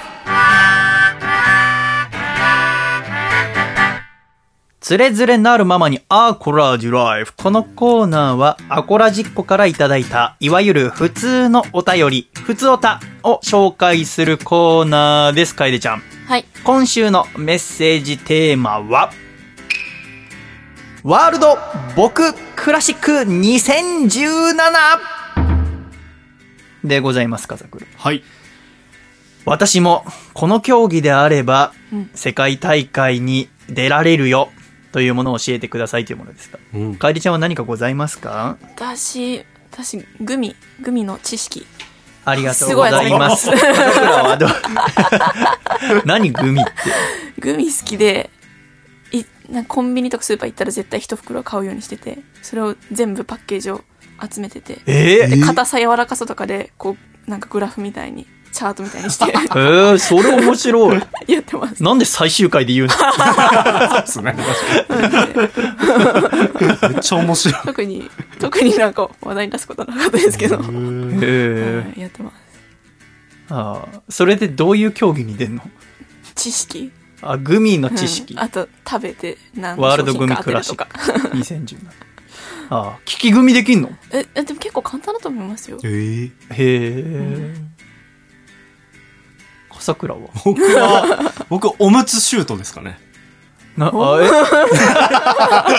急に勝手に作ってるんですけど。あ、作ったのか。あの、娘がおしっこをした後のおむつを丸めて、うんゴミ箱に捨てるときに入るかどうかってチャレンジするんですけど、いつも投げてあ、。投げて？それ、僕、日本一うまいんじゃないのかなって思ってますね。あ、そ結構、ずっしり重いんですよね。う。はあ使った後のおむつって。あれをうまくコントロールするのは結構至難の技というか、その競技では負けないと思います。やっぱりあの、その、用を足した後のおむつのはい。重さというものを知ってる人と知ってない人で全く想像のし具合が違いますよね。はい。うんそう。全然想像できないから、うん不思議ですね。ソフトボールよりは重いです。ええ意外と重いんですよ。あ、こんなもの？っていう。はい。結構重いよ、ソフトボール。そうですよね。うんそれを投げるの。ずっしりしてる。で、ソフトボールよりは大きいので、うん面積が。結構難しい。そんなのさ、ゴミ箱に入れたらすぐいっぱいになっちゃうの？はい、なります。専用のやつみたいなのをあ、そうなんだ。そこにこう、ポンと投げ入れるんですけど。ワールドおむつシュートクラシック2017。そうですねはいああ、そうですか。ああの本ちゃんのワールドベースボールクラシックが日本があー準決勝で負けてしまってではい。3位決定戦はないので、うんえー4位タイということになりましたけど私あのうっかりしていてこの準決勝がある日午前中仕事があったんですよ。渋谷で打ち合わせがあって。で私の方からこの時間にしてくださいって言っちゃったんですね、はい。もう1週間前ぐらいに決まったんですけどそんなしあの、まあ、調べりゃよかったんですけどうんその時間でって言っちゃったからじもう前日ぐらいに気づいてさあっと思ってでも変えてくださいとも言えないからさもう録画したわけ、うん。丸ごと録画してで朝10時ぐらいが試合開始だったわけよね。で私多分うん13時ぐらいに帰ってこれる予定だったから帰ってきて疑似生で見ようと思ったわけ、でその日なんとか電車とか乗っててもずっとイヤホンしたりして、あーなんとかなったのよね。ただご飯食べてなかったからお腹減ってさお昼。で本当に13時頃かな？に三軒茶屋駅着いてじゃあ家帰ろう。ただスーパーとか行くのも怖いなと思って誰かが喋ってんじゃないかと思ってさ人が、ってなったらじゃあもういっそのこと外食をしてランチ食べて急いで家帰った方がいいんじゃないかと思って。ただ普通のファミリーレストランとかマクドナルドとかラーメン屋とかだとうん会話してる人がいるかもしれない試合結果をね、ってなると一番うん WBC の話してなさそうなとこってどこだと思う笠倉？い一番してなさそうな。や私ご飯食べるときイヤホンはしたくないわけ。うん。だからだからうん店員さんとかお客さんにも話をしてなさそうなところっていうと三軒茶屋駅のすずらん通りっていう駅出てすぐのところに一軒寿司屋があるんですよ、でそこの寿司屋はお客さんの層があ結構50歳以上が多くて、でかつ大将も寡黙な人なんだよね、でそこランチがすごく安くてえワンコインで食べられるランチをずっとやっていて、まあ、人気なんだけど、で私も3ヶ月前ぐらいから通っていてお昼ちょこちょこ行ってたから平日だけなんだけどランチやってるのは。うんだからじゃあそこならいいだろうとうん。あー大将も寡黙な人だから。で行ってガラガラって開けた瞬間だよね。おかみさんが私に好意好意を入れてるっていうかそのもう60歳ぐらいのおかみさんなんだけど、やっぱ常連としてちょっと認めてくれたんだろうね。気軽に話しかけてくれて。日本負けたって。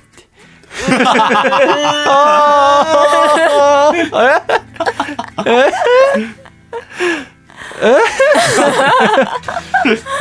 がっくりきちゃってそこで知りましたけどねちょっと私の考えが、ま、完全に間違えてたえーだから一つ学びましたね、えースポーツの結果知りたくない時は寿司屋に行ってはダメ。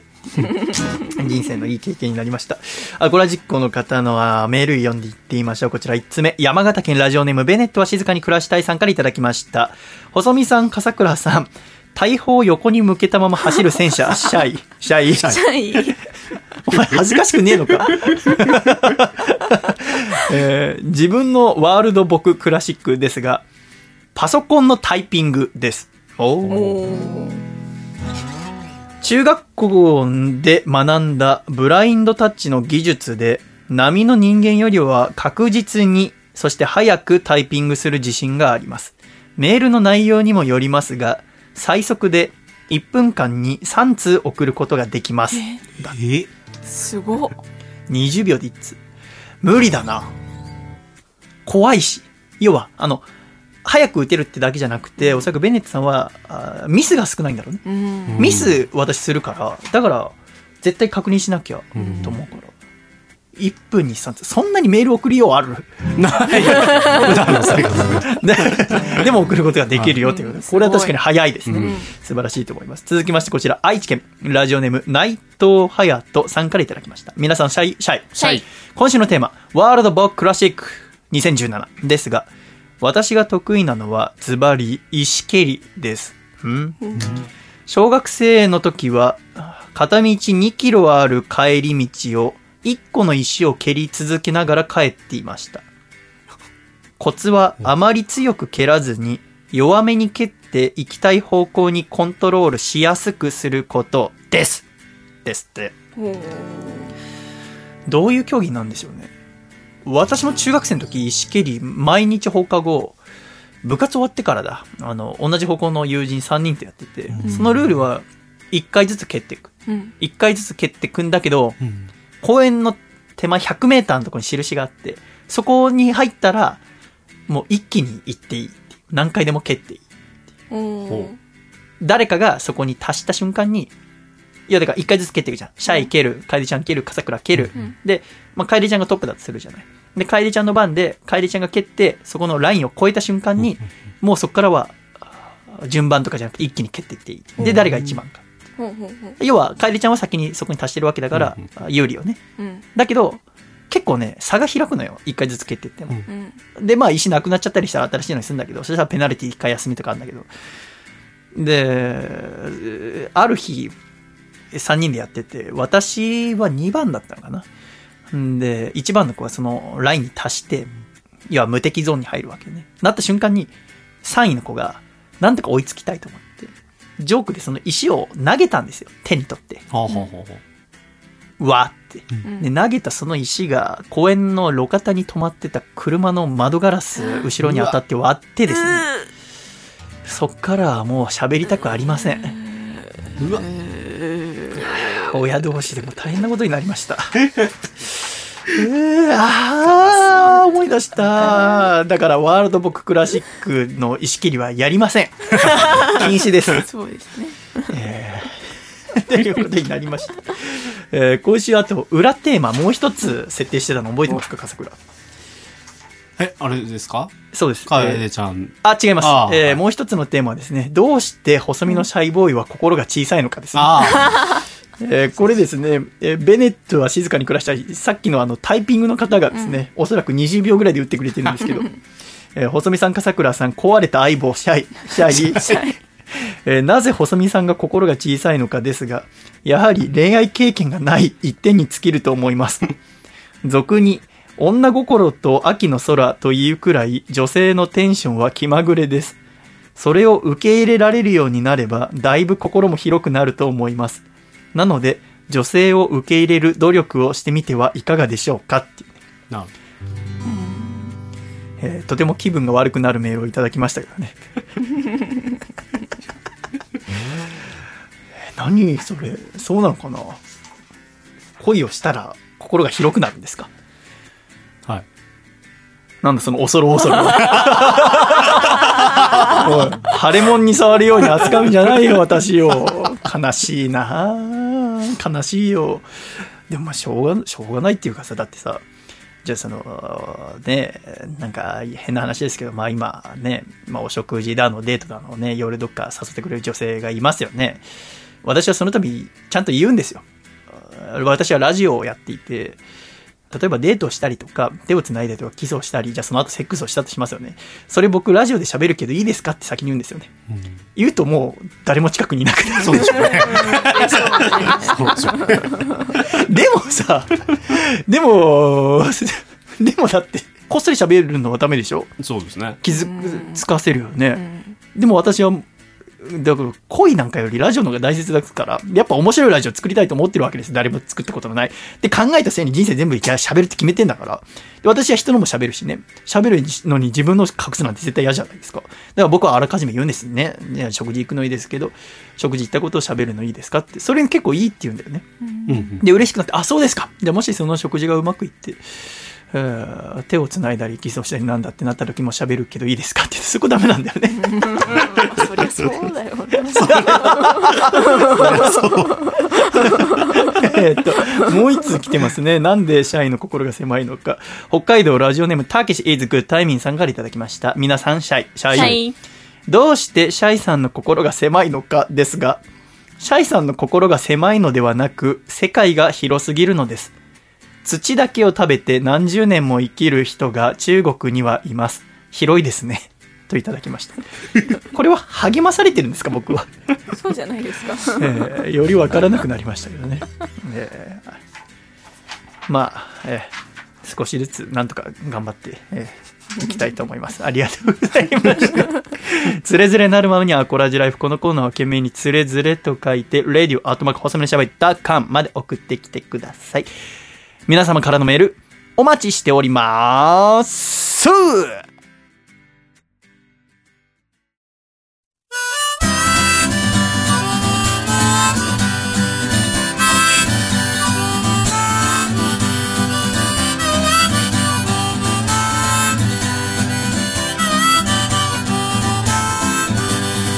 どんどん年を取ったいつの間にか雑誌の表紙を飾るアイドル気づきゃみんな年下うベイベー子供の頃大切にしていた真っ赤なスーパーボール。今はどこいた？寂しいな寂しいね寂しいか寂しいぜ寂しいわ寂しいね寂しいか寂しいぜ。父さんの笑った顔を最後いつ見たすっかり増えた白髪の何パーセントが僕のせいなんだ。新聞屋さんにもらったチケットで一緒に東京ドームで野球を見ることはもうできないのかな？寂しいな寂しいね。寂しいか？寂しいぜ寂しいわ。寂しいね。寂しいか？寂しいぜ。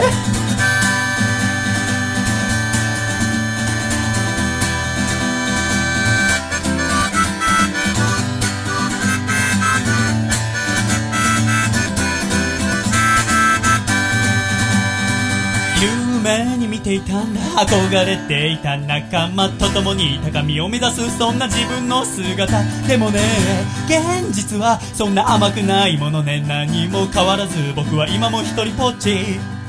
いつだって不安を抱え悩みに追われそれでも気づかないふりをしてる。Yeah, yeah.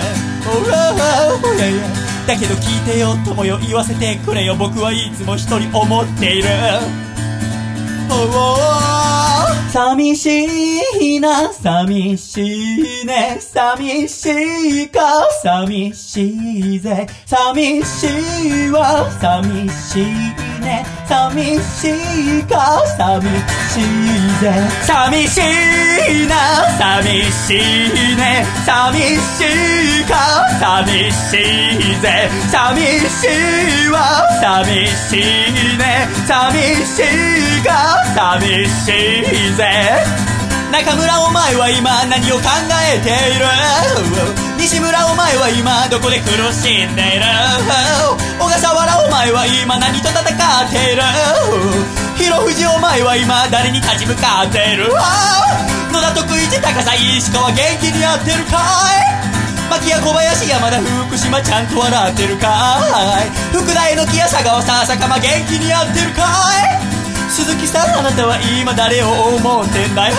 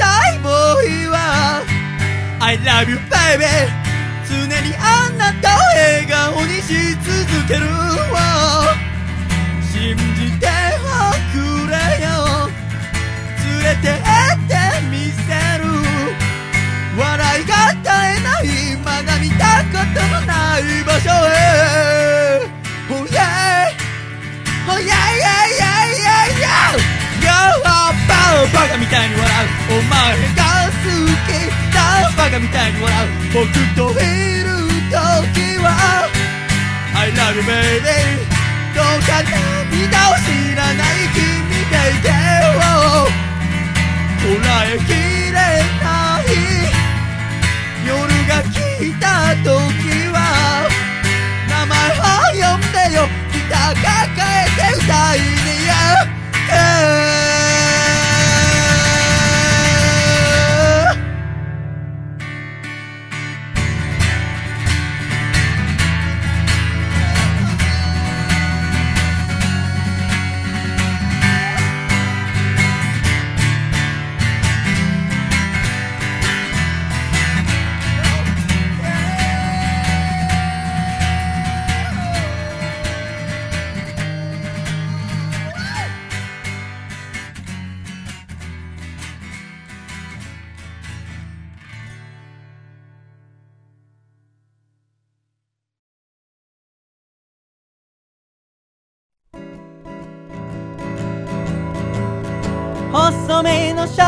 イ細身のシャイボーイ細身のシャイボーイ Oh yeah 細身のシャイボーイ細身のシャイボーイルールールー。フ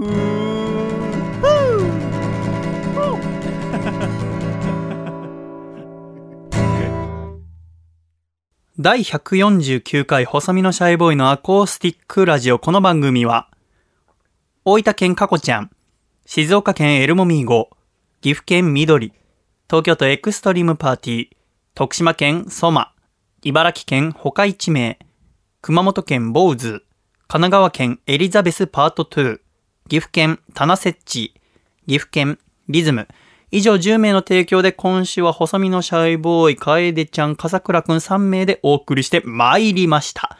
今週も最後までお聞きくださり誠にありがとうございました。では、エンディング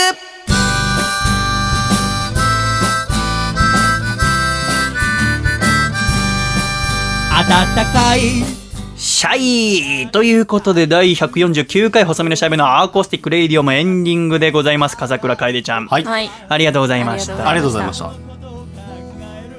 そして、楓ちゃんは今週でアコラジ最後ということになります。さようならお疲れ様でございました。お疲れ様ですれ様でした。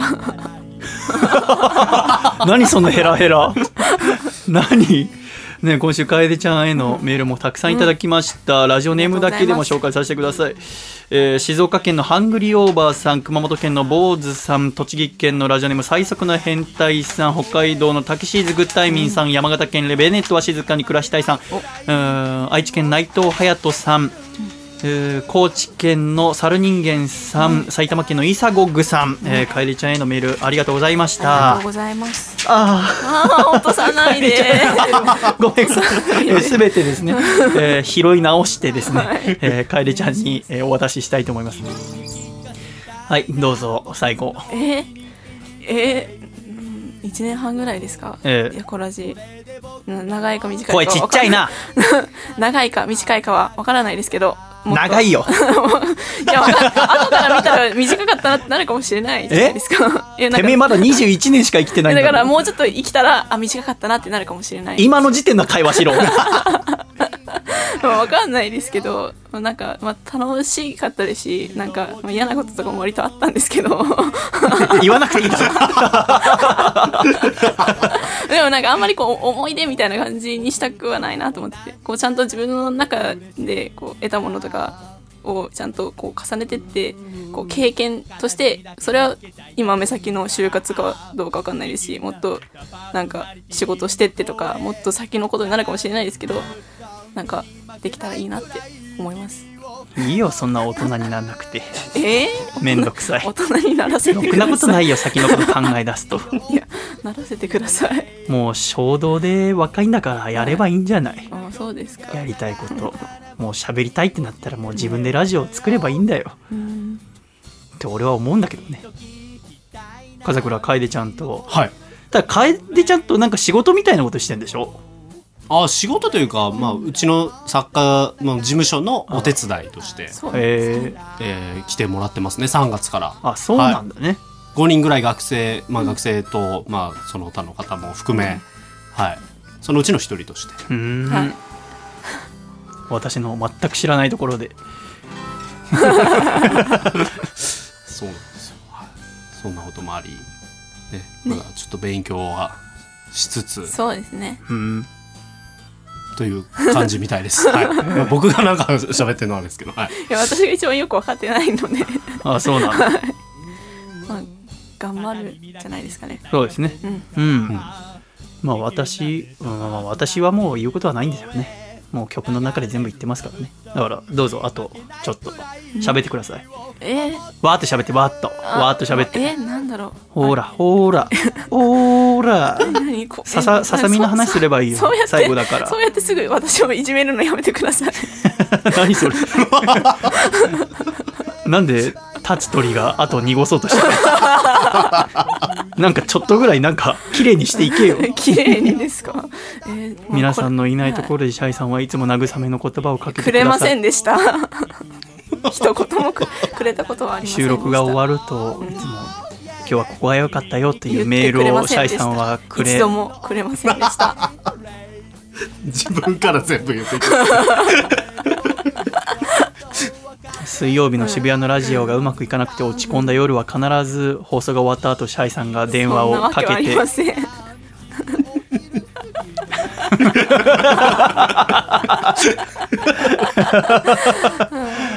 しかし1年半本当にありがとうございますおかげさまで。私もとても楽しかったです。またお会いできる日を楽しみにしております。すね。うん。えー俺も頑張りますかえりちゃんも頑張ってください頑張りますでは、アコラジックの皆さん、これで3年目、最後のとなります。残り1年、えー心から楽しんでまいりましょう。ではまた来週、笑顔でお会いしましょう。では、いくぞ !1、2、3、かえりちゃんどうぞ。シャイありがとうございました。また来週アコロジックの皆さんありがとうございました回だったね